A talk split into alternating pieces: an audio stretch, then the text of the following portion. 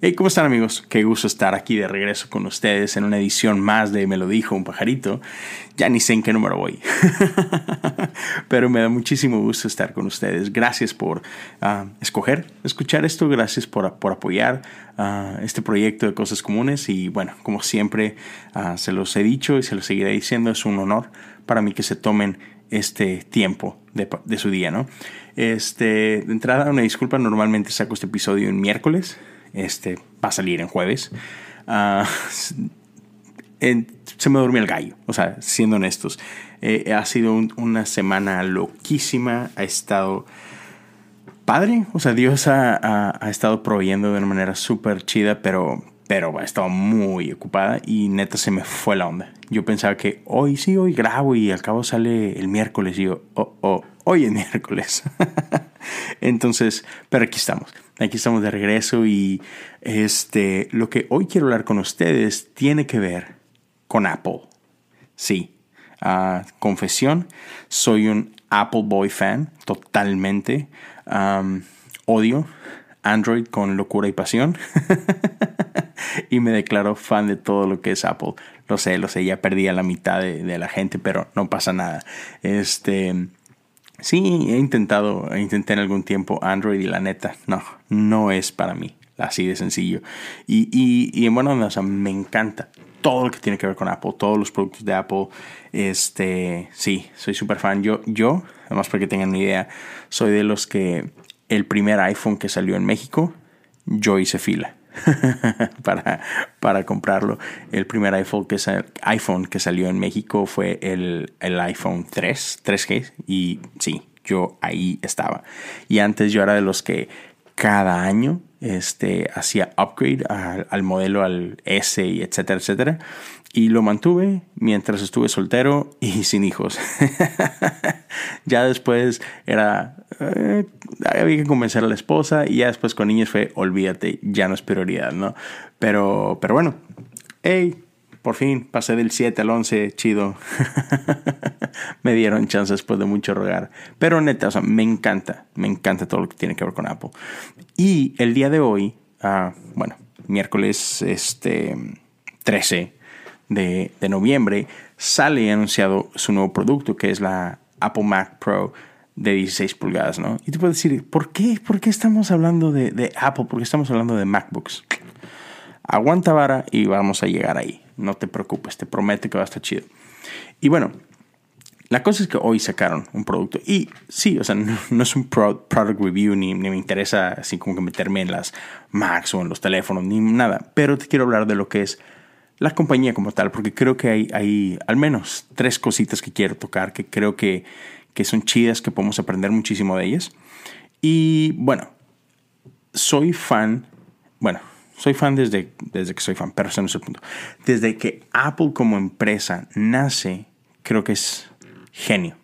Este, desde sus inicios humildes eh, en una pequeña cochera eh, en una casa en California hasta el monstruo que soy, creo que Apple siempre se ha caracterizado porque hacen las cosas de manera muy diferente, muy únicas. Y eso es lo que hizo en su momento Steve Jobs. Genio, genio totalmente. Y, parte de lo que me gusta es que jamás se conformó a lo que todos los demás veían. E, él siempre tuvo esta capacidad de ver algo más. Y me encanta esta frase de Steve Jobs, y te lo voy a leer, parafraseado. Uh, él, él una ocasión dijo, la gente dice que dale al cliente lo que quiere, pero yo no me manejo así. Nuestro trabajo es darnos cuenta qué es lo que van a querer antes de que lo quieran. Dice, creo que Henry Ford una ocasión dijo, si, si yo me hubiera conformado lo que el cliente quería, me hubieran dicho, dame un caballo más rápido. Steve Jobs dice, la gente no sabe lo que quiere hasta que tú se los muestras. Por eso jamás he confiado en, en, lo que son los búsquedas de mercado o análisis de mercado. Dice, nuestro trabajo es leer las cosas que todavía no están en una página. Otras palabras, leer las cosas que todavía no están escritas. Ese era Steve Jobs. Ese era su genio. Él, él veía necesidades antes de que fueran necesidades reconocidas. Él creaba necesidades. Y eso lo hizo un genio. Este, y Apple siempre hizo las cosas mucho, muy diferentes. ¿sí? Este, revolucionaron los mercados, crearon nuevos mercados. Y eso es lo que hace Apple. Apple. Podrá gustarte, podrá no gustarte, podrá ser fan de Apple o no, pero es innegable su genio, su, su, eso que los hace diferentes. Y otra vez, una de las cosas que los hace diferentes es que no se van con lo que dice la gente. Hay muchas empresas que sí, que escuchan al consumidor y que hacen caso y que hacen cambios y modifican productos basado en lo que la gente opina. Y Apple se ha dado a conocer por ignorar aún a sus fans. Muchas veces este, todos los, los, que consumen productos Apple se han quejado de tamaño de pantallas, de cantidad de storage, de X cantidad de cosas. Y Apple es así como que, hey, nosotros hacemos lo que hacemos y sabemos por qué lo hacemos y lo seguiremos haciendo. Listo, ¿no? Y, y, a pesar de que muchos se quejan de eso y muchos odian Apple por eso, la realidad es que Apple tiene uno de los ah, niveles más altos de satisfacción de cliente. ¿Por qué? Ellos confían en lo que están haciendo. ¿no? Entonces, hoy quiero, repito, hablar de tres puntos muy específicos que creo que pueden llegar a ser de mucha bendición para ti y para mí, este, que lo podemos aplicar en cualquier área de nuestra vida. Entonces nos vamos a meter en ese terreno, pero ya saben, denme un minutito para una pequeña pausa, estírense, si ocupan hacer algo más, pausen o aprovechen este minuto y ya regresamos. Pues muy bien, vamos otra vez al punto. Entonces, ¿qué cosas creo que podemos aprender de Apple? Mira, quiero empezar con esto. Apple siempre se ha caracterizado, bueno, no siempre. Eh, hubo años en los que ellos irrumpieron en el mercado, crearon mercados nuevos y, fueron punta de lanza, ¿no? Claro, caso muy claro, el iPhone, ¿no? completamente diferente. Ah, el iPad también. Ah, pero llegó un momento, este, después de que irrumpieron en la escena de, los smartphones y todo, que Android por ahí empezó a asomar su cabecilla y empezaron a hacer cosas. Y llegó el punto en el que pareciera que Android le estaba comiendo el mandado a Apple, que les estaba ganando terreno, ¿no? Ah, ¿Por qué? Por darte un ejemplo, Android fue el primero en desafiar la barrera del tamaño de la pantalla. Ah, mm, yo creo que fue hasta iPhone. Híjole, creo que hasta el iPhone 4 ah, este, Apple estaba aferrado a la, a la pantalla 3.5 y de ahí no salía, ¿no? Y, Android, productos Android fueron los primeros que rompieron esa, esa barrera de 3.5 y, recuerdo cuando salió el primer, a la primera pantalla de 4 pulgadas y fue así, wow, no manches, es un mundo de diferencia. Y, y Apple aferrado, nope, no me importa, sigo aquí, sigo en este form factor y no cambiaban eso. Y, tú lo ves ahorita y se ve ridículo, ¿no? esa pantallita tan chiquita, pero, pero antes era, no, así nos vamos a quedar aquí, ¿no? Y otra vez Android decide seguir creciendo y creciendo y pantallas más grandes y más grandes hasta que por fin, creo que fue hasta el iPhone 6, que, Apple se anima a hacer un cambio drástico, ¿no? Este, entonces, desde esa ocasión, Android se... Mm, se dio a conocer por, por hacer cosas, primero, que parecían innovadoras, ¿no? Y sacaba un chorro de features y, cosas así que, que la realidad es que una, o terminabas por no utilizar o no funcionaban bien, ¿no? Y entonces Apple aprendió muy rápido que no es importante ser primero, sino ser el mejor. entonces el primer que te quiero dar es, no se trata de hacer las cosas primero que nadie, se trata de hacerlas bien. Tómate tu tiempo si es necesario. Eh, no, no, sientas esa presión de que es que alguien va a hacer algo parecido o alguien me va a ganar la idea. Ejecútala bien. Ejecútala bien. y en otras ocasiones me vas a oír hablar algo muy opuesto a esto, donde, hey, anímate con lo que tienes en tu mano, etcétera, etcétera. Pero, pero hay, hay casos muy específicos donde sí aplica esto de que no, no te presiones en ser primero. Haz las cosas bien. Y, y aplícala en tu contexto, ¿no? Este, pero hazlas bien hechas, hazlas con excelencia, hazlas en lo mejor de tu capacidad. Hazlas bien. No te preocupes por ser primero. ¿No? Y otra vez, porque Apple se encarga de hacer las cosas bien, e-, ellos se preocupan que el usuario tenga una buena experiencia de su producto y por algo, otra vez, tienen el primer lugar en, este, en satisfacción de su gente, porque la gente que usa productos Apple sabe que va a tener algo de muchísima calidad, ¿no? Por encima de cualquier otro. Punto número dos. Tomar riesgos aunque seas criticado. Y eso es, eso es un estandarte de, de Apple.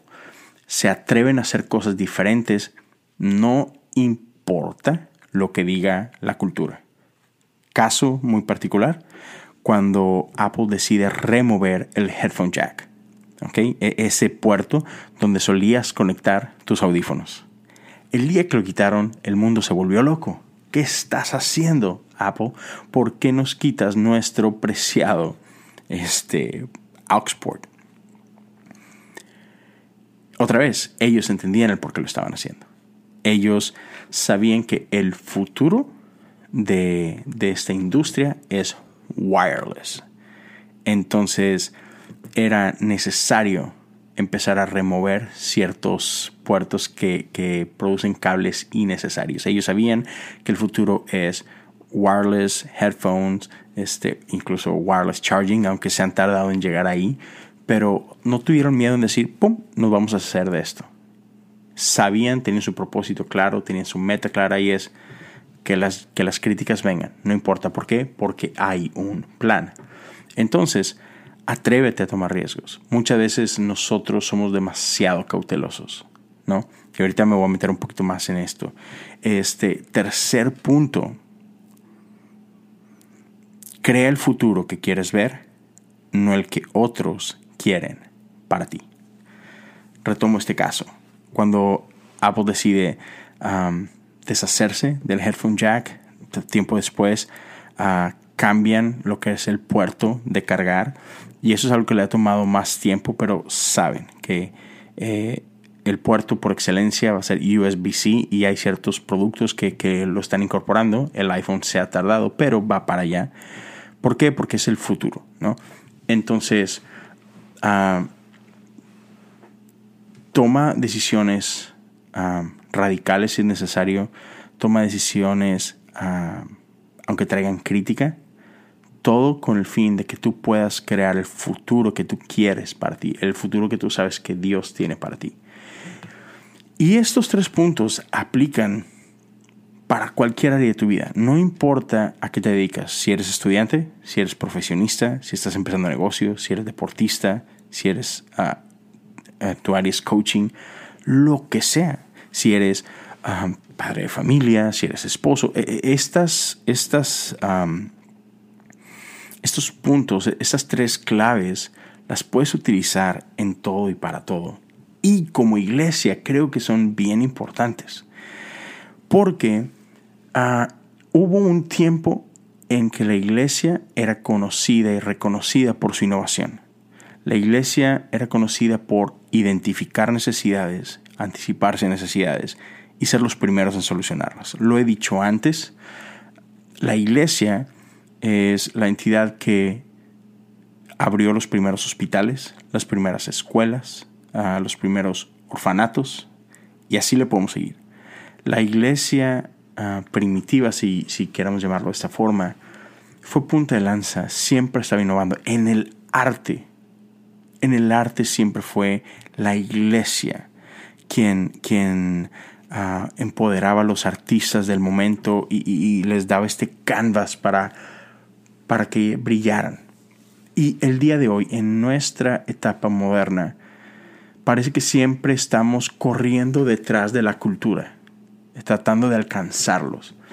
Hemos dejado de innovar, hemos dejado de soñar, hemos dejado de ser disruptivos y andamos copiando e imitando a la cultura en lugar de imponer y crear cultura, ¿no?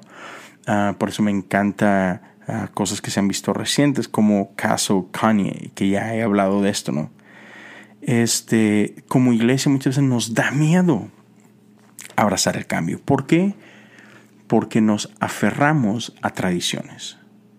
Tradiciones que muchas veces son hermosas, pero hay veces que hasta hemos olvidado el porqué de las tradiciones, dónde nacieron esas tradiciones, para qué fueron creadas y adoptadas.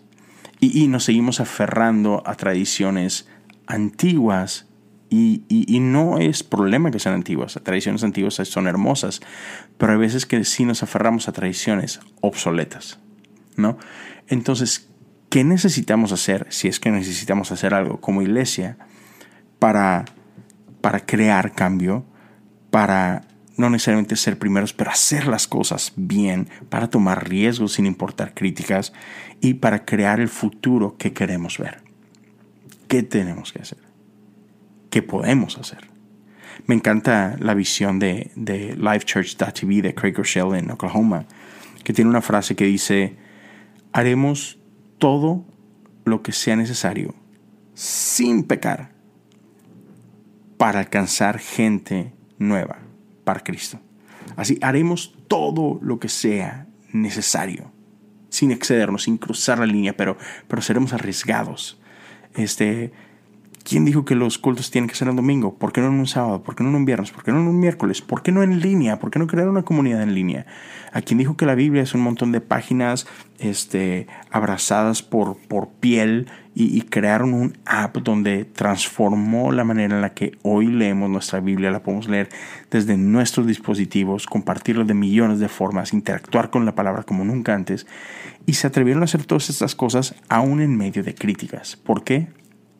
Porque para ellos eran más importante las almas que las tradiciones, ¿no? Me encanta Jesús mismo, que, que nunca hizo un milagro de la misma forma dos veces, siempre haciendo cosas diferentes. ¿Por qué? Porque Jesús nos dejó un propósito, un llamado, pero no nos dejó una fórmula. Nos dio permiso de que, hey, sean creativos pero muchas veces como iglesia hemos caído en repetir las mismas cosas y nos da miedo experimentar y nos, da miedo salirnos del margen porque es que siempre se han hecho las cosas así y, nos aterra el cambio, nos aterra lo diferente. Por eso gran parte del mundo cristiano criticó a Kanye en este proceso, ¿no? Y criticamos a cualquier persona que se atreva a hacer cosas diferentes. Jesús Daniel Romero quiere celebrar Halloween. No, ¿cómo? ¿Por qué? Ah. Nos, nos da miedo pensar afuera de la cajita, ¿no? Pero tenemos que hacerlo. Y, y me encanta lo que dice Romanos 12, 2. Y dice así, no imiten las conductas ni las costumbres de este mundo, más bien dejen que Dios los transforme en personas nuevas, aquí en la clave, al cambiarles la manera de pensar. Entonces aprenderán a conocer la voluntad de Dios para ustedes, la cual es buena, agradable y perfecta. Necesitamos cambiar nuestra forma de pensar. Necesitamos estar abiertos al cambio, cuestionarnos. No pasa nada qué podemos hacer, qué podemos cambiar. Y, no se trata de cambiar por cambiar, no se trata de hacer cosas nuevas por hacer cosas nuevas, no se trata de a ver quién puede hacerlo más escandaloso. No, no, no, si estás escuchando eso, that's not it. Es, seamos creativos, no tengamos miedo de tomar decisiones, pero siempre con un propósito. Lo que sea que vamos a hacer, ¿qué cambio va a traer? ¿Qué vamos a lograr con esto? qué futuro queremos para nuestra iglesia. Así que ahí queda. Este es el episodio de hoy. Gracias por escuchar. Espero que te haya dejado algo positivo, que te haya, dejado algo chido. Si es así, te invito a que lo compartas, déjamelo saber. Comparte esto en tus stories, taguéame. ¿Qué fue lo que te llamó la atención de estos tres puntos o de lo que sea que dije?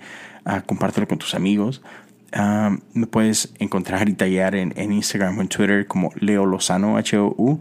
Y por último, recordarte y dejarte saber que hay una página en Patreon de cosas comunes donde tú puedes ah, apoyar económicamente eh, este, este podcast. Eh, vas a patreon.com, busca cosas comunes y hay un par de formas en las que lo puedes hacer gracias a todos los que ya están apoyando. Y si tú quieres hacerlo, si tienes curiosidad, métete por ahí, chécalo y si quieres hacerlo, estaría genial. Les deseo una excelente semana. Gracias por escuchar. Dios me lo bendiga. Hasta luego.